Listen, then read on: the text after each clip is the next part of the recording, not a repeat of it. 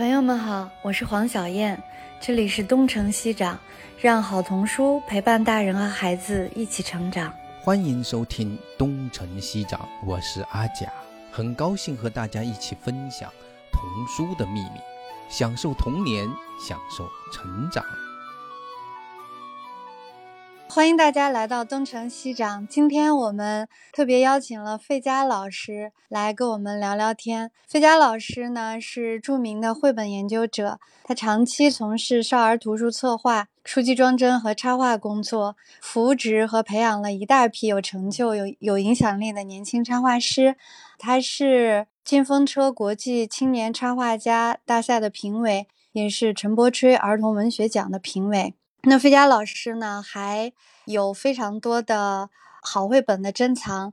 我呢，今天特别想听听费老师在过去四十年里面从事这个儿童出版业的插画出版和编辑工作的这样的一个经历。然后阿贾老师好像是对费老师的这个绘本收藏特别有兴趣，是吧？是，我是一直在跟踪那个费佳老师在微博上的，对对，我在关注，然后经常会看到一些非常非常好的画，就是实际上是多年以前收藏的那些书啊，真的是很让人羡慕。有有时间到时候到你的小收藏去看一看。好的好的，对那个费佳老师，其实我我想我们最早我知道您呢是。因为彭毅，就是您还记得吗？就是当时是他在做那本书，叫做《世界图画书》，现在叫做《世界图画书阅读与经典》，对吧？以前就叫《图画书阅读与经典》。实际上，那个书最早是您是做它的美编啊，然后你们是吧？你们 俩是是实际上在那个在做那本书，然后在那个做装帧设计。实际但是当时好像。呃，少儿社那边不是那么的重视，所以其实呢，这件事情其实我当时就觉得好可惜，好可惜，就是这么好的一本书，所以我又说动了那个 二十一世纪张秋林。我觉得让他们用一种设的一个重点的书来出，大概是这么个掌握。最早是因为彭毅跟我说，你们俩当时正在自己一本一本的在扫那些书啊，我觉得真的是好有意思，也好辛苦的一件事情啊。是的，所以今天也想听听您说说那些掌故。应该您是我们的前辈啊，就是在这个少儿社这里面，真的真的做了很多的事情。但是当时可能图画书土壤还没有成熟。其实你们前面做的有些工作呢，现在回头来看，其实是非常扎实的这个前期的工作。后面等到土壤一成熟，当时呢有很多的创作者，现在也是非常活跃的一群创作者。今天想多听您说说。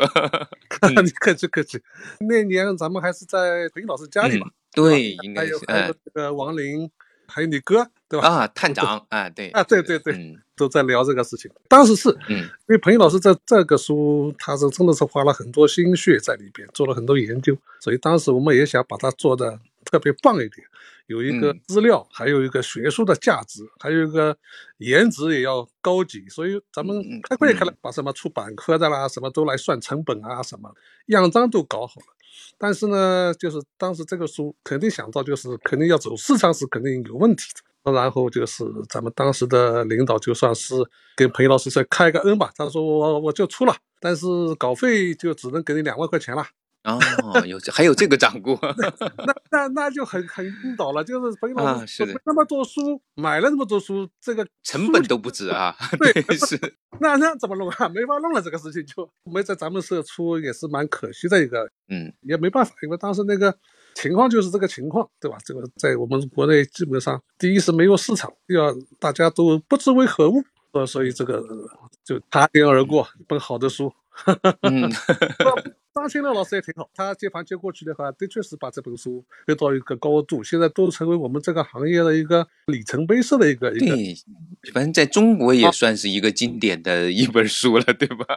对啊，对啊。二零零六年，但是当时最初你们做的那个最基础的那个工作特别重要，如果不是你们已经把它实际上做成一个大致的样子，它其实说不好听，二十一世纪有点捡了个便宜，是吧？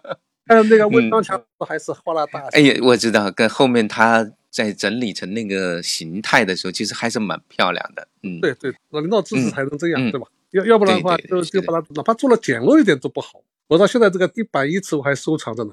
对对对对。当时他也感觉，哎呀，你花了那么多心思，最后还没出，他就给了我两本，留作纪念。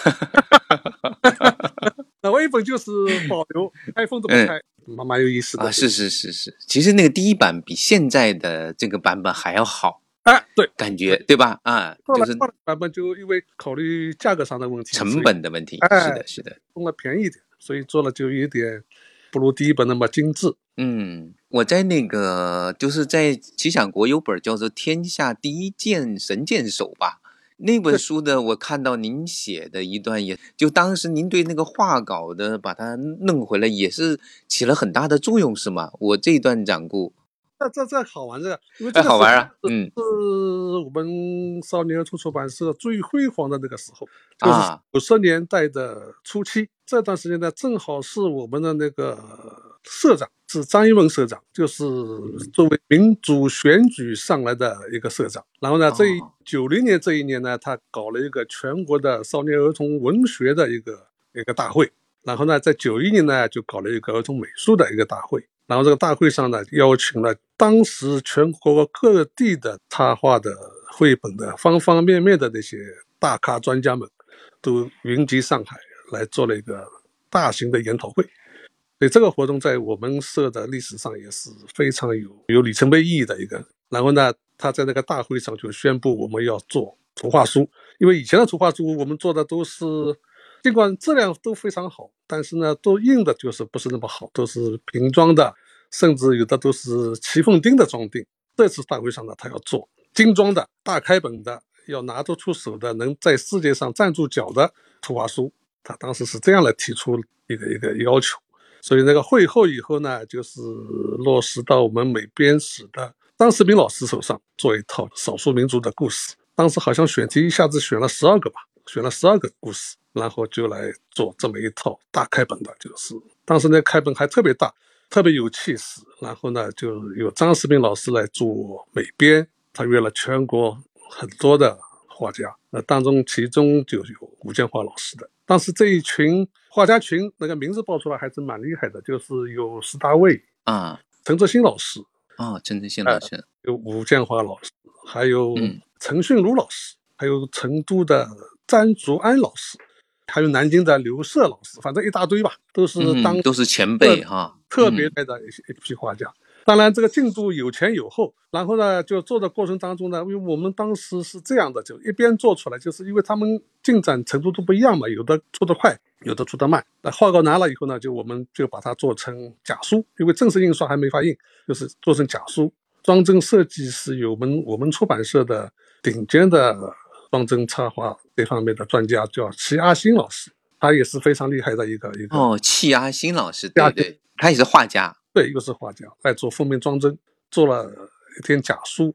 什么目的呢？就是一个是在那个时候的北京的国际图书博览会上作为一个展示，然后呢，就拿这个假书呢，还可以去参加博隆纳。嗯，我们出版社一直是连续十几年，一直是全国的输出版权大户，就是因为以前引进。那是不稀奇了，你要拿钱就可以输出，那个就是你要达到一定品质，那人家才会拿到他们那边去出版嘛。所以呢，我们就是做了这个假书，一个是向对外宣传，那么国内呢，我们也想做一点这个推广，能够把这套书能够面世。但是呢，呃，因为那段时间这个假书做了以后，就不连续了好几年就拿出去展览啊什么的，但是大家都很叫好，但是问题最麻烦的就是没有印数。因为我们我们当时有一个有一个不成文的规定，就是反正各种图书会订货会拿下来，如果没有三万的订书的话，我们基本上就不开印。要三万呢？三万，天哪！因为我们 现在也很难做到。我们以前出版社的书，那十万都是毛毛雨啊！哦哦哦，是的，是的，一起步对这个叫征订制度，要有印书征订。所以我我是一九九四年正式调入少年出出版社。因为我以前一直是他们的作者，哦，做了十几年的作者，我的生涯也是蛮好的，分两段，前半段是作者，后半段是编辑。所以，所以九四年这一年，我进社的第一个选题策划就是我想做一本给儿童讲怎么弄电脑。哦，那很早了。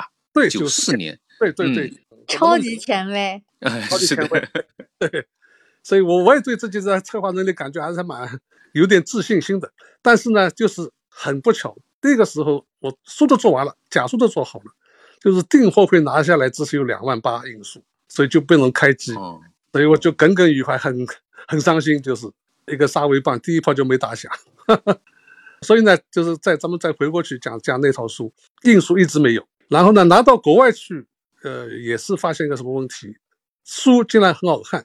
在我们当时在国内的图画书当中也是比较出挑的这一套，但是就是你讲的故事，因为是中国的少数民族故事，如果没有经过翻译，老外是看不懂，所以就没有没有任何谈版权的那个机会，就来来回回好几年，所以这套书呢也就搁置在那边，就不了了之的那种感觉，就因为出不了。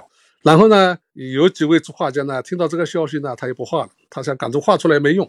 所以就停下来，所以当时十十二本选题出去，然后最后完成的大概也就也就七八本是完全部完成了，但是没有办法作为出版正式印印出来走入市场，就搁置在那边。然后呢，当时比较巧的呢，就是武建华老师这本书呢，就是去了日本，呃，让日本的出版商看上了。当时还有一本，就刘胜老师好像也有本，也去了日本，呃，有有两本，就是让日本的出版商看上了。那我们这边又出不了，那也没办法，那只能拿到外面去了。反正也留下一个好的出路吧，也是这样。那其他几本就是没有动静，所以我现在手手头还收藏了两本，就是当时我们做的假样书，其中一本就是陈云龙老师的那个呃那本书，就是这样的东西。所以那个 代时时代没凑巧，你做的再好是上不了市场，那一点办法都没有。对，当时日本人是看到的是原画，还是看到假书？然后他们那个拿的那边出的。对，呃，武建华老师他是拿了那个东西作为展览去拿过去。哦，就是等于是拿了原画过去的。原画对，那那原画看惊艳，真的是经验。嗯，所以他后来据说那个原画不是收藏在他们啊，对，志宏美术馆。嗯，啊，志宏美术馆啊，现在还在那边吗？还是已经拿回来了？拿不回来，那在永久永久收藏。那那是那永久的收藏在那边啊，也是个是这样。志宏美术馆的说明书，他给了我一份，因为他上面上面 有有有他的画，和他同时入选的那些那些大作，那真的是，但看起来都是都是精品。他们每年都会拿出来做展览，然后呢还会发邀请书，让让让作家过去参加他们的展览。他有一次是去了。他们保存到好的程度啊，就是每篇作品一个大抽屉，每一张画都有防潮的纸一层一层的夹着，保护的非常非常好啊，好感动啊！他说对他的艺术作品这么尊重，在那边收藏还是真的是蛮好的。对的，对的。哎，这个故事那个后面部分，小燕，要不你再补充补充？就是这个故事，呃，这齐想国怎么又又最后又要出这个书的呢？哈，这个接力怎么完成的？其实这个项目是我一个朋友，就是那个张维才老师的侄女儿，是我的好朋友。然后她也是学儿童文学的博士，其实她是北师大的那个陈辉老师的硕士，然后后来在美国读的儿童电影的博士。她是张维才老师的侄女儿。然后她有一天告诉我说，我姑姑他们是很好的画家，我姑姑和姑父。你愿不愿意看看他们的作品？然后我就去南京出差的时候，就去拜访了吴建华老师和张维才老师。然后我应该有过跟费佳老师一样的经历，就是两位老师就把他的宝藏拿出来，那么多他们的画作、他们的以前的出版物，然后就一点一点的拿出来给你展示和讲，就是特别感动。然后我我是很喜欢吴建华老师的画儿的，我觉得他特别独特。那当时就觉得那就我们想出，然后后面其实主要是版权部的功劳，就是为了和日本那边把版权厘清，就是费了非常多的功夫，可能花了大半年的时间吧。但是这个事情我就没有参与，我可能也就说不出来什么东西，但是。反正这个过程很很辛苦，就是版权整理的过程很辛苦。后来就，这个就是我作为一个出版人，很多细节，就是包括版权的细节和编辑的细节，我都不是特别清楚。但是我知道这个项目里面，版权和编辑和责编都是用了非常多的功夫，包括怎么样去做扫描啊，然后还有吴老师他这个画儿都是画在那个洒金宣纸上的。然后其实我们第一版做出来以后，我们自己还不是特别满意，就是因为它的那个宣纸，我们希望把那个层次做出来。其实如果你看过日本的原版和我们的版本的话，可能你能比较出来我们的版本更好。但是我们还希望就是说下一次再调整的话，因为它是应该有有层次感的。刚才你们说的时候，我倒有一个问题，就是这个书如果最初是。国内创意合作的那为什么？那这个这个日本的作者后来是什么时候加入进来的？还是说日本的出版商应该是日本日本的出版商先看到了吴老师的画儿，然后才组织了这个书，对吗？因为他是日本的作者做的文字啊。嗯，飞佳老师，你知道这个吗？其实我都不太清楚这个。那个文字好像是叫什么松本猛是吧？对，一个是松本猛，一个是千叶干夫。对，松本猛实际上是岩崎之宏他的儿子，对吧？拿到日本了以后再怎么出版的，那我们就不太知道了，因为当时是武建华，因为他们直接找武建华老师做的。但是最初在咱们上海少儿社这边其实是有那个文本的。是吗？对，那个那个文本就像我们现在，因为我们以前的文本基本上就是一篇文章，然后他们等于配插图那种感觉。因为那个年代也没有像我们现在讲的什么绘本、什么图像叙事啊什么那种，他没有这个东西。当时就是有作家写完文章，呃，然后就找画家来给他配图。所以，所以有时候文字和画家长期合作，但是都不认识。所以现在要找回那些原来的作家都不一定能找着了。哎，对对。所以所以后来日本的那个文本，它应该是重新重新写的，是吗？没错没错。现在是这样，好像他们又做了一本，就是日本的民间故事，让吴建华老师给他们画的嘛，对吧？那个长石普啊什么那个那一本。对，《天下第一神箭手》是松本猛做的，他是赤红美术馆的馆长。然后另外一个那个长舌婆和巨人出盘，就是我刚才说的那个千叶干夫啊写的。因为因为松松本猛等于就是他们馆里收藏了他他的图画，然后呢就是再编个故事和他配上再出版，大概是这么个情况吧，我想。对，我问一下那个费佳老师啊，就是像他的画，原来那个原画是画在那样的纸上。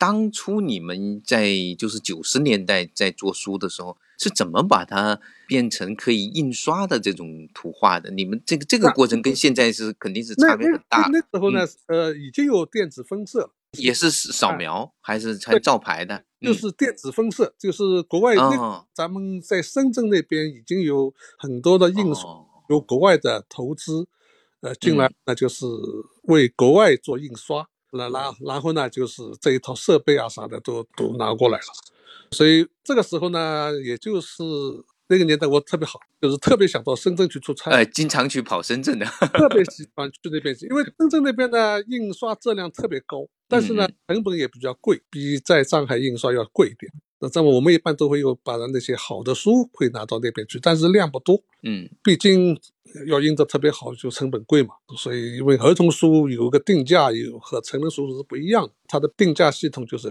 普遍要低一点，所以我们一般在成本考虑上还是比较要不太会拿到深圳那边去印刷，但是特别好的书还会拿到那边去。但是深圳我去，但是有什么好处呢？因为那边有很多他们为国外印的那些书。而且呢，当时呢，他是这样的，因为很多书都有尾款嘛，他就是如果国外要印一千本，要印两千本，他不可能正好印两千本，对吧？他肯定要多出二十多本，是吧？这样的，因为他有时候是 我知道，有什么装订错误了，那么就不能发给他们作为赠品了。会会留在他们库房里，那么当时他们呢，呃，那些场地呢也蛮有意思的，就是把这些东西呢就作为礼物来赠送给国内的出版社，一个是显示他们的印刷力量，呃，搞好关系吧，可能是这个原因。所以呢，特别那边去呢，就是会把你们带到他们的库房里面，让你挑，你要什么书你就 拿走。所以这个这个挺开心的，都是那些国内都见不到的，而且印刷特别好的那些书都会有。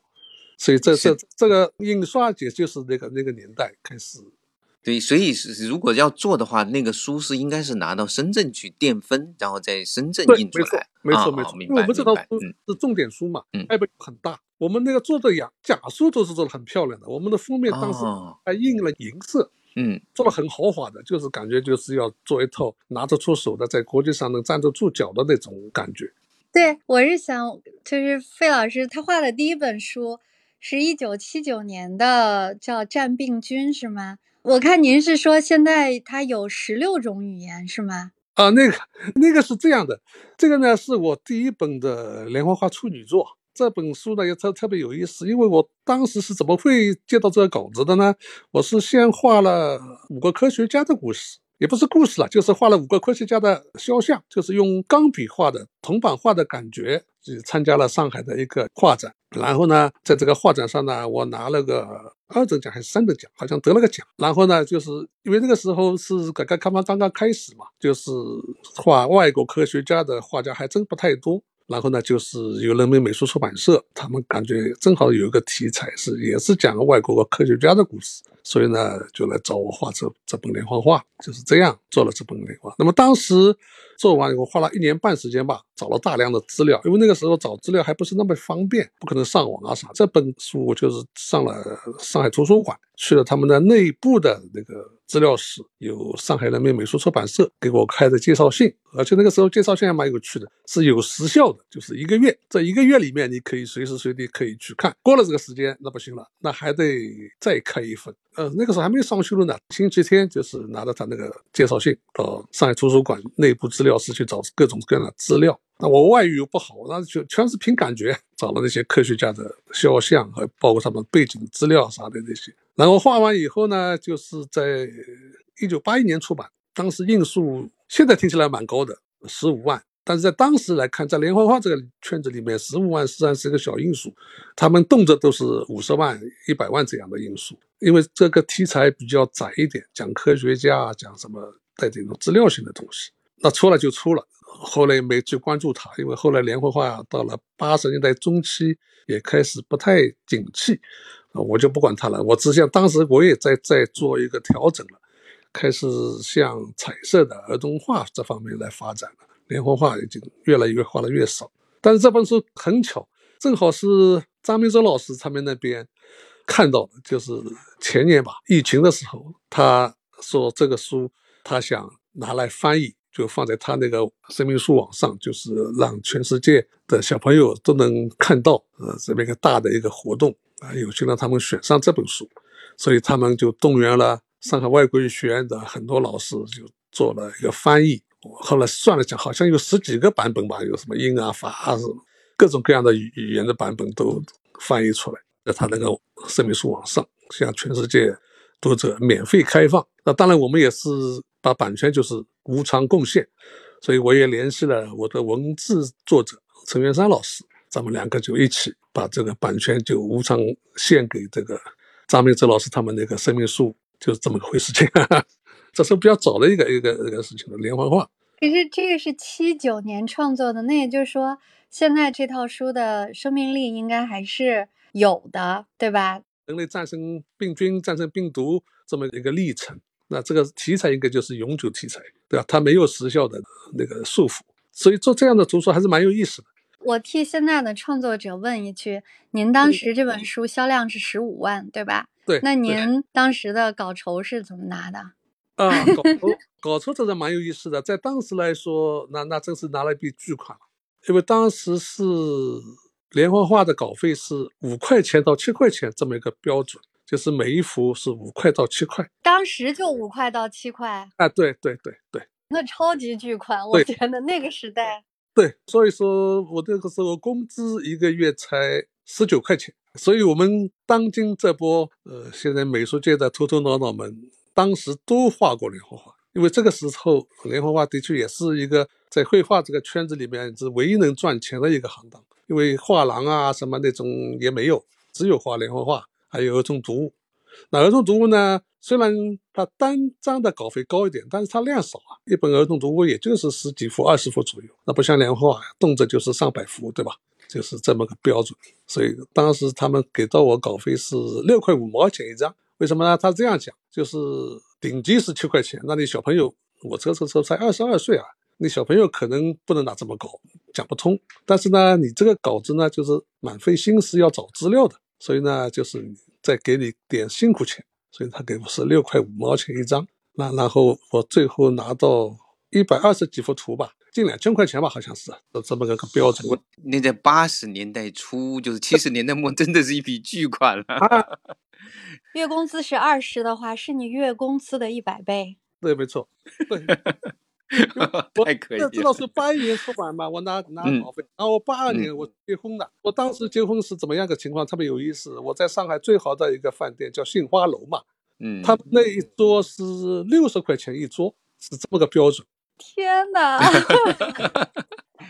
现在的插画家听了都哭了。是的，那那那个时代真真的是特别好的一个时代。当然，这个钱要是藏到现在，那是不值钱了，对吧？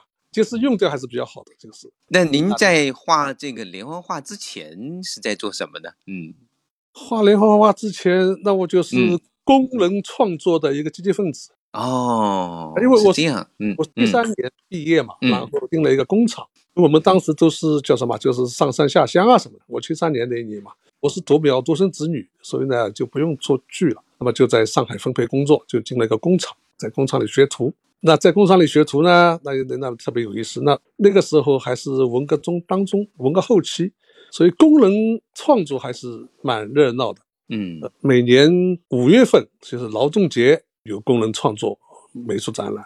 七月一号，那么像党生生日献礼又又有美术创作。八月一号，那是建军节也有美术创作展览。然后十月一号那是大庆，然后元旦那就是今年，就是每一年有五六次的，就是美术作品展览，那都是我们工人创作、农民创作的一个高峰。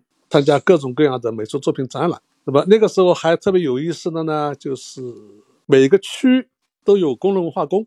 那么他们为美术做展览呢，要筹备的，每次都会在做展览以前提前一个月，向工厂呢就是借人集中到工农化工做创作，集中一个月创作出来，然后参加展览。那么那个时候就是经常会被出去画画啊，出来画画。对，那您这是自己在以前自己去学出来的，画出来玩出来的，还是怎么怎么？您这画画是怎么学的呢？我们那个时候就是自学嘛，也也没有学校，那个文化的大革命当中嘛。这很有意思，互相之间就是呃一群画画的小朋友，就是大家画。所以我到美术学院在复兴公园，在那个时候有一大批的青年学生画绘画爱好者，在那边呢就是画写生做交流，就互相看互相学这样的学习。对，没错，哦，真的是挺有意思的年代。还有个特别巧就是。那个时候，复兴公园里面有一个我们中国美术史上特别鼎鼎大名的大画家，叫刘海粟。刘海粟那个时候呢，因为文革大革大革命当中呢，他是受打击的，他家就在复兴公园的马路对面，所以他每每天都会到复兴公园来晒太阳。然后我们这群青年呢，偶尔呢也是会向他请教请教，但是呢，他不敢。多说话，因为他是受打击的嘛，他唯恐人家会揭发他什么东西。但是 时间长了以后呢，我们会把我们的东西拿给他稍微指点指点。他有时候会会讲个一句两句，你这个行不准啊，什么讲点这种。因为这个公园也就是有这么一个艺术气氛在那边，所以我们很多很多的小朋友都在那边学习，就是写生啊、交流啊这种各种活动啊，就是这样，特别有意思。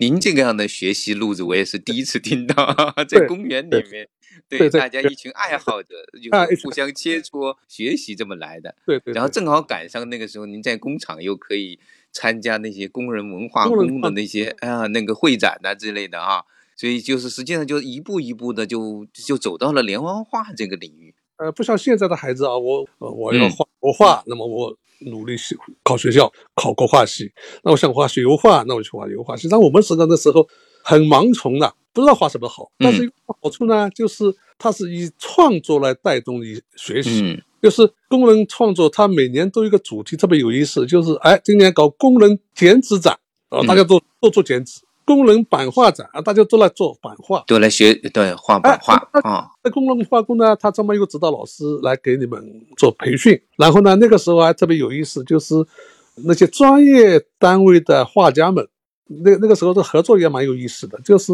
一幅画，就是希望专业画家和业余画家，所谓业余画家就是工农兵了，来合作，他们出技术，我们出思想，我们出构思，用这样做形式来合作，所以这个这个现象也是蛮好玩的。然后呢，就是我们工人文化会组织那些专业的画家到工人文化宫来上课，给我们上个素描课啊、油画课啊、国画课啊，什么都有，特别有意思。所以我那个时候一个星期有四天。下了班都在工人文化宫学习，就是两天在静安区工人文化宫，两天在上海市工农文化宫，就是去学习。他们会请各种各样的老师来给我们上课，然后呢，同时也是辅导我们创作，哎，是这么一种情况。就是所以说我很杂，油画也画过，国画也画过，剪纸也画过，版画也画过，所以弄到后面什么钢笔画也画画，什么什么都画，就是因为各种老师都有嘛。所以我的老师也很杂的，像我画连环画那个时候，我的老师是顾冰心老师，就是那个时候到他家里去向他请教，就是连环画。然后呢，儿童美术那个时候也有涉足，就是我那个时候老师是何元龙老师，那很厉害的何元龙老师哈。嗯，那那个时候，呃，我也是小朋友一个嘛，就是因为他的儿子比我也小不了几岁，所以咱们一块可以同龄的嘛。反正我就是什么都画，什么都乱七八糟，啥都弄啊。然后油画我是跟吴健老师，他曾经在美国，他和陈逸飞是好朋友。然后画中国画呢，那个时候我是跟徐春忠老师，就是徐春忠就是画那个什么，那个时候金训华特别好的这一幅画，那个时候。听起来你们倒是像很多的画家那么教，其实现在大学生也未必有这么多的条件呢，对吧？真的是是的，那个时候他就真的叫亦师亦友这种感觉，而且都是那个年代顶级的一些。混到后来，他们都变成顶级了。当时他不过是我比我们年长个十几岁吧，也没有十几岁，也也就七八岁这样一个年长。他们等于就是工人创作当中的佼佼者啊。我们那是小朋友，嗯，就是各种交流。所以我们那个时候，这种画画的气氛特别有意思，因为各种画展特别多。就是一会儿参加那个展，一会儿参加那个展，然后呢，就是各种画风都在各种尝试，所以我当时真的是不知道我到底要走哪条路。走到 后来，您是怎么就慢慢的就转向了，主要是创作儿童的书、儿童的画呢？这个过程怎么实现的哈？因为最早出版的就是连环画了嘛，嗯，画第一本，然后有第二本又跟上了，画完第二本、第三本跟上了，就是一本接一本，那就一直画到连环画开始萧条。就是八十年代的中后期，由由于连环画太好赚钱了，大家都来赚，包括出版社也很好赚钱，所以呢，就是不管专业的、非专业的出版社也都加入进来，大家一起做连环画，然后呢，就是开始粗制滥造，那真的是粗制滥造。所谓那个时候有一个叫跑马书，你没听说过？跑马书就是一个星期、两个星期、三天、五天就拼命赶，就是一天可以画十几张这样的画。对，现在可以用电脑来干这个事情了啊！那那那 就是它的质量就明显下降。对对，是的，是的。然后呢，题材的重复，就是同一个题材，这个出版社也出，那个出版社也出，质量也下降了，然后题材又重复了。听起来就像是那个年代的连环画也内卷了，是不是？一点不错，一点不错。我 所以，所以我也特别担心我们的绘本不要走上这条路。是的，是的。你们叫它跑马书啊，这个名词非常好。现在有的原创图画书也有点跑马的感觉。啊，对啊，因为中国连环画有一段是在黄金时代，那是达到了很高的一个高峰。嗯，真的非常好。有很多的精品，对啊，现在一下子就是连环画变成一个保留的一个品种了，对吧？嗯，一般是用来收藏的那个书对，那就是非常不好的一个现象了。您是大概是也是在八十年代的中后期开始转向童书是吗？对，因为那个时候很明显嘛，因为越搞就越来越少了，画出来了也出版不了了。实际上我画过很多科学家连环画，因为很多都出版不了。我画过莱特兄弟，画过法布尔。还有很多那种科学家的故事。开始主要是做非虚构类的创作。哎，讲到这个，为什么呢？也是特别有趣。就是我那年不是得了奖了嘛？得了奖了以后，叶永烈老师找到我。他在那个时候，他写了很多科学小品。那科学小品里面讲到很多科学家嘛。后来他又改行，改成写那个科学幻想小说。那我给他画两幅画，就是那个时候画的什么暗斗啊，什么纸醉金迷呀。啊，反反正也画了七七八八，也有四五本，就是根据他的科学幻想小说改编的连环画。所以呢，就一个不小心就砸到科学堆里面去了，就全是科学。所以他也介绍我入了科学普及创作协会，很搞笑。我说我怎么跑到科学家里面去了？我是 初中毕业生，跑到科学家堆堆里去了。主要为科普的作品来画插画的。哎，我还画过什么电脑史画。哦，所以到九四年，您第一个要做的就是要做关于教小朋友们 学电脑的书。对对对对对，没错。那个时候电脑史话是文汇报姚思煌老师写的一篇科学的，也算是儿童小说吧。电脑发展史，我还得给他配插图，那就是也找了一大堆的科学的内容。所以我早期就是，尽管是画连环画也好，画什么好，都在这个科学这个圈子里面转转转。科普科幻其实跟童书也比较近了，对，所以也就发展到后期，就是做了大量的科普的儿童读物。就我们少儿社的《十万为什么》的六个版本，我其中参加过三个版本。那个《十万个为什么》，您是作为文编的还是作为美编的？配插图，配插图，挺好玩。不是，我想问一下费佳老师，因为上少社是上少社，应该是中国第一家少儿出版社，对吧？对，咱们今年七十年了嘛。对，我记得大家都说上少社都是作家和画家，就是上少社是非常独特的一家出版社啊。因为那个时候的确是这么回事情，当编辑不可能直接从大学生出来，大学生是直接进不了少儿社当编辑的，就是出来也只能行政人员啥的。编辑人员真的只不是作家就是画家。画家来当美编，作家来当文编，都是这样的。而且呢，当中他们还有个非常严苛的一个制度，就是任何进色都要先借后调，先要借过来使用一段时间，然后再来确定是不是要把你调进来。从来没有就是一下子就可以直接调进去的，那就是凤毛麟角，都是这么一个选拔过程。所以，我们这个出版社的编辑结构就特别厉害，每一个文编都是创作者。有的可能是儿童的小说，有的可能是儿童的散文，有的是低幼读物，像曾春华老师就是专门写低幼读物的，像秦文军老师他就专门写少年生活方式的那种。他们每一个人都是作家，本身就是个作家。这个一直要延伸到九零年开始有第一波直接从大学毕业的大学生直接进入我们出版社，因为在九十年代以前全部是这样一个选拔过程。我自己是九二年。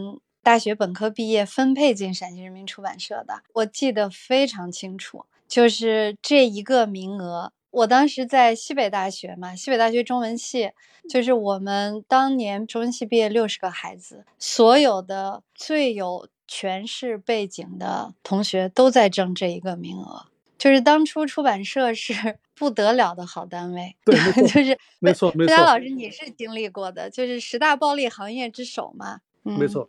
尤其像我们上少社，他因为他整个编辑系统的眼界就非常高，所以呢，他对调进来的人要求又特别高。他肯定要进来的人是我们现在现有的人当中是缺项的，他才会掉进来。要不然的话，他就不会掉进来。因为你出版社没有必要，呃，要养起来，对吧？你就是哪一方面好，你可以放在外面做作者嘛。为我所用就行了，没有必要把它调进来。调进来一定是很缺的一份，所以我当时我掉进去是为什么不掉进去？也特别有趣。你说我画的最好吗？不至于。但为什么会掉进去呢？就是我做了一段时间以后，发现儿童读物的封面装帧这一块要求特别高，而且在各个年龄段有各个年龄段的要求，不能以不变应万变。所以呢，我就实际上我在八十年代后期到九十年代初期这段时间，我就。非常努力的在专攻就是儿童读物的封面装帧，所以做了大量的封面装帧。实际上，我这段时间给我们上少社各个编辑室都在做封面装帧，包括社会科学的、自然科学的，呃，还有杂志做封面装帧。这个活在当时看起来是不划算的一个活，为什么呢？呃，花进去的精力很多，而且呢，很容易就是被枪毙掉。一个封面可能要反反复复要好几回。不像画里面的东西，就画一个是一个，对吧？然后呢，稿费尽管稍微高一点，但是这个性价比不高，你花进去的时间精力太多。但是呢，我愿意。当时怎么想的呢？就是我好好画个图，做在封面上呢，印得非常好，印在里面就不一定了。所以呢，我想我的图画，我花了花多的心思，印得好一点。我也是这份小心思，就是我愿意做封面。所以那段时间，我的封面是非常非常多。后来我们的那个老社长周生培老师说：“哎呀。”现在在订货会上拿出去，我们收的一大半封面都是费加费加费加费加，好像不太好。就所以有这么一段经历，做封面呢也是美编当中不太愿意做的一个活，因为它被枪毙的比率太高了。所以呢，我们社里面那个时候就把我调进去呢，就是来做这个事情，让你有更多的时间做封面，是这样进去的。这个实际上还是一个现在来说，可能是图书你行业里面特别重要的一个设计环节。现在有时候卖书，有的设就光靠卖封面了，你不觉得吗？对，没错没错。对，有的时候摆出来哇，那一条封面特好看，但其实书内容也不见得有多好。但是那个年代关注做封面设计的人真的不多哈。我还问过那个朱成良老师，他说当时做封面有一个特别让人心里面不舒服的，就是比如你常常要做三四个封面，最后领导往往选出就是不是最差的，也是差不多是接近在他看来最差的那个选择。在我们社呢，再好点，因为还好一点啊。毕竟我们这些美编都是大咖们嘛。哦，对吧？所所以呢，我我当时嗯也是这样想，就是能让他们这些人认呃可，看到的，那也啊是我一个光荣，对吧？嗯嗯，明理解理解，是的，是的，怎么说呢？我信仰一个就是吃亏就是便宜啊，是的。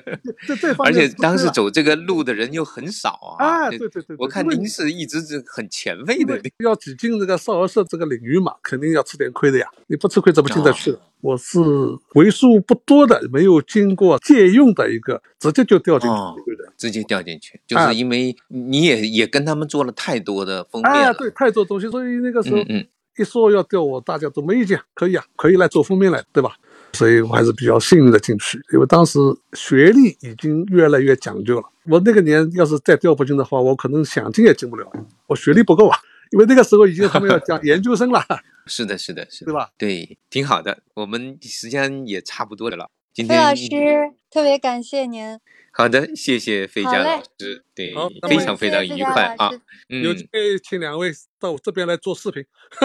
好好的好的，一定，嗯，很一期待。定啊，嗯，好的，好的，好，好。的，嗯也谢谢大家啊，谢谢好。费佳老师，嗯，谢谢谢阿佳，嗯嗯，再那见。再见啊，好嘞，嗯，嗯，好，好，拜。拜。拜，啊嗯。